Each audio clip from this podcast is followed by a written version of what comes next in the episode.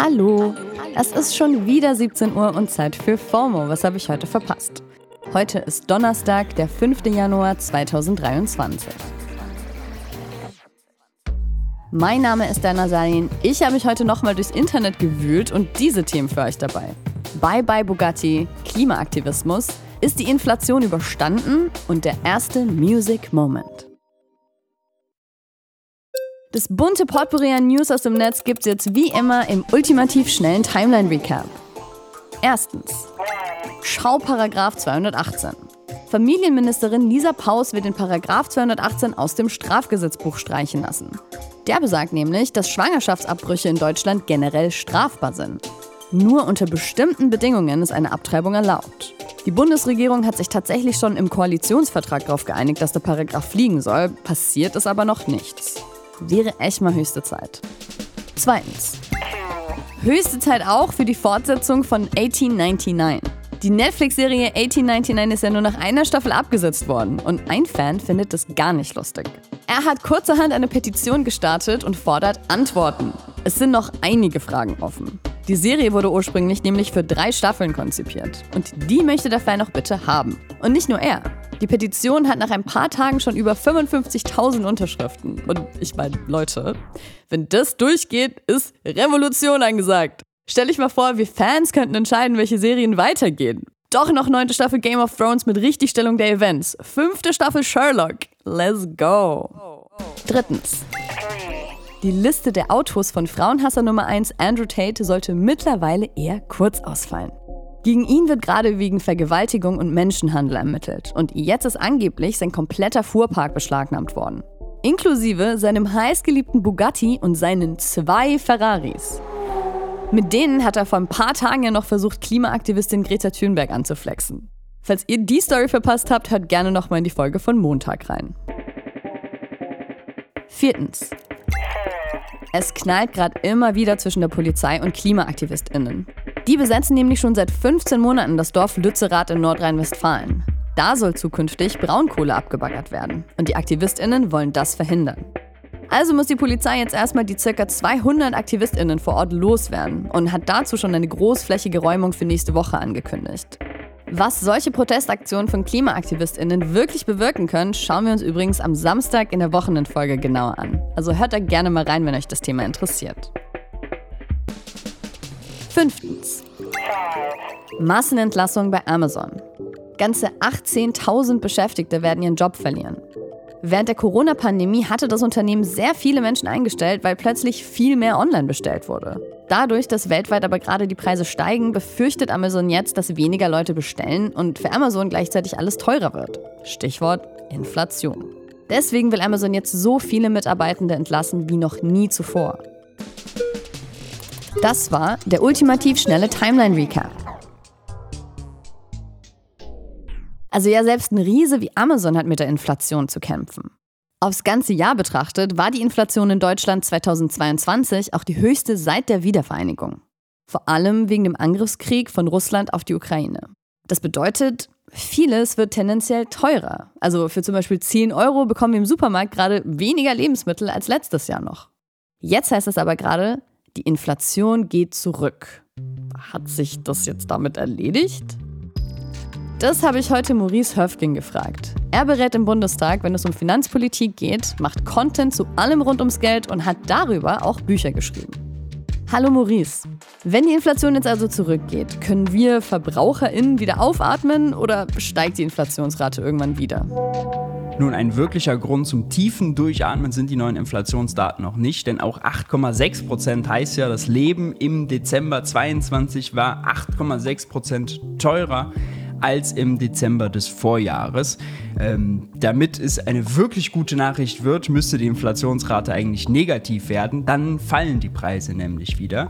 Wenn man aber genauer hinguckt, haben die Statistiker vom Statistischen Bundesamt tatsächlich aber eine gute Zahl geliefert. Und zwar ist das Preisniveau im Dezember diesen Jahres 0,8% günstiger als im November gewesen. Das ist eigentlich die Zahl, die äh, einen hoffnungsvoll stimmen kann. Der Dezember war günstiger als der November und äh, jetzt hat man durchaus berechtigte Hoffnung, dass das in Zukunft so weitergeht und die Preise langsam wieder fallen. Okay, also hoffnungsvoll, aber vorbei ist es noch nicht. ExpertInnen vom Institut für Wirtschaftsforschung schätzen, dass wir noch bis 2026 mit der Inflation zu kämpfen haben. Und unter der leiden ja vor allem Menschen, die sowieso schon wenig Geld zur Verfügung haben. Also zum Beispiel Studis, Arbeitslose oder auch viele RentnerInnen. Maurice, was müsste denn deiner Meinung nach dafür getan werden, um solchen Menschen gerade unter die Arme zu greifen? Ehrlicherweise wurde ja schon eine ganze Menge getan. Die Strom- und die Gaspreisbremse treten bald jetzt im Frühjahr so richtig in Kraft. Eine Idee kann sich die Ampel allerdings aus Spanien abgucken, denn dort wurde die Mehrwertsteuer auf Grundnahrungsmittel gestrichen. Brot und Butter werden zum Beispiel in Deutschland noch immer mit 7% Mehrwertsteuer belegt. EU-Recht erlaubt seit letztem Jahr diese 7% zu streichen. Und wenn wir auf die Inflationsdaten gucken, sehen wir, oh, Lebensmittel sind Inflationstreiber. Die sind 20% teurer als vor einem Jahr. Wenn also die Preise im Supermarkt sinken sollen, dann hat die Regierung mit der Mehrwertsteuer da einen pragmatischen, schnellen und einfachen Hebel, um Brot und Butter günstiger zu machen. Danke, Maurice. Also ja, scheint die Regierung hat schon noch Möglichkeiten, die Bevölkerung ein bisschen zu entlasten. Also Brot und Butter sollten ja wohl bitte drin sein. Inflation ist übrigens nicht nur ein deutsches Problem. ExpertInnen prognostizieren für Ost- und Nordafrika Inflationsraten von über 32 Prozent und für Südamerika eine von über 25 Prozent. Dagegen kommt Deutschland sogar ziemlich glimpflich davon. Neues Jahr, neue Miley, neue Rubrik. Bei Music Moments. Hört ihr ab jetzt immer die besten Releases und den neuesten Tee aus der Musikszene. Und da ist gerade ja wohl niemand hotter als Miley Cyrus. Ihre erste neue Single nach zwei Jahren kommt am 13. Januar. Und Miley und ihr Team wissen wohl, wie man um einen Release richtig Buzz kreiert. Ende Dezember konnte man plötzlich in mehreren Städten Plakate sehen, auf denen einfach nur stand New Year, New Miley. Dann hat Miley zusammen mit ihrer Patentante Dolly Parton ein Silvesterkonzert gehostet und hatte damit mehrere virale Momente. Also die Leute haben ja echt noch tagelang über ihre gemeinsame Performance von Wrecking Ball und I Will Always Love You gesprochen. Und bei dem Konzert hat Miley eben auch schon ihre neue Single Flowers angeteased. Die kommt wie gesagt zuerst nächste Woche raus, sorgt aber jetzt schon für heftige Spekulationen. Und zwar wegen ihm hier, Liam Hemsworth. Für alle, die einen kurzen Refresher brauchen.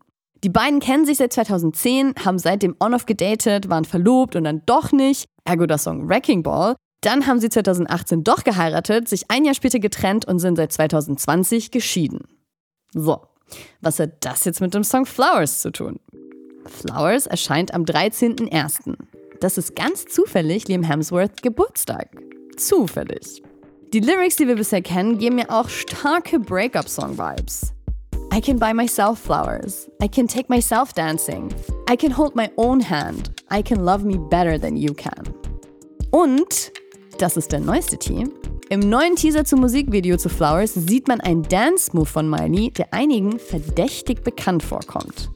Letztes Jahr ist nämlich ein Clip von Miley und Liam viral gegangen vom Vanity Fair Red Carpet 2019, also als sie noch zusammen waren. What does a dance number look like between the two of you? Like this. Ah, ah. What?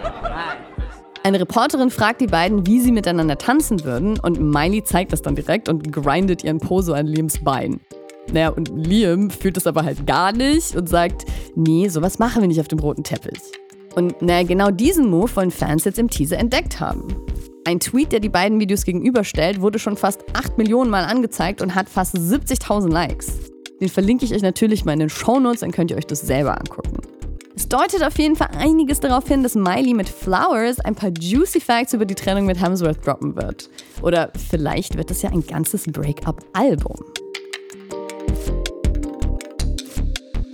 Fühlt ihr den Miley-Hype, ja oder nein? Und über welche anstehenden Releases sollten wir hier unbedingt sprechen? Schreibt es uns an fomo at spotify.com.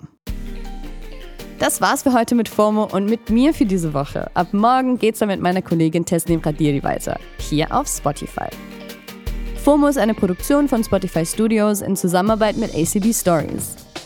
Lasst uns ein paar Sternis da, also das wir nämlich schon auch, aber sonst halt die Bewertungen hier, ne? Tschüss.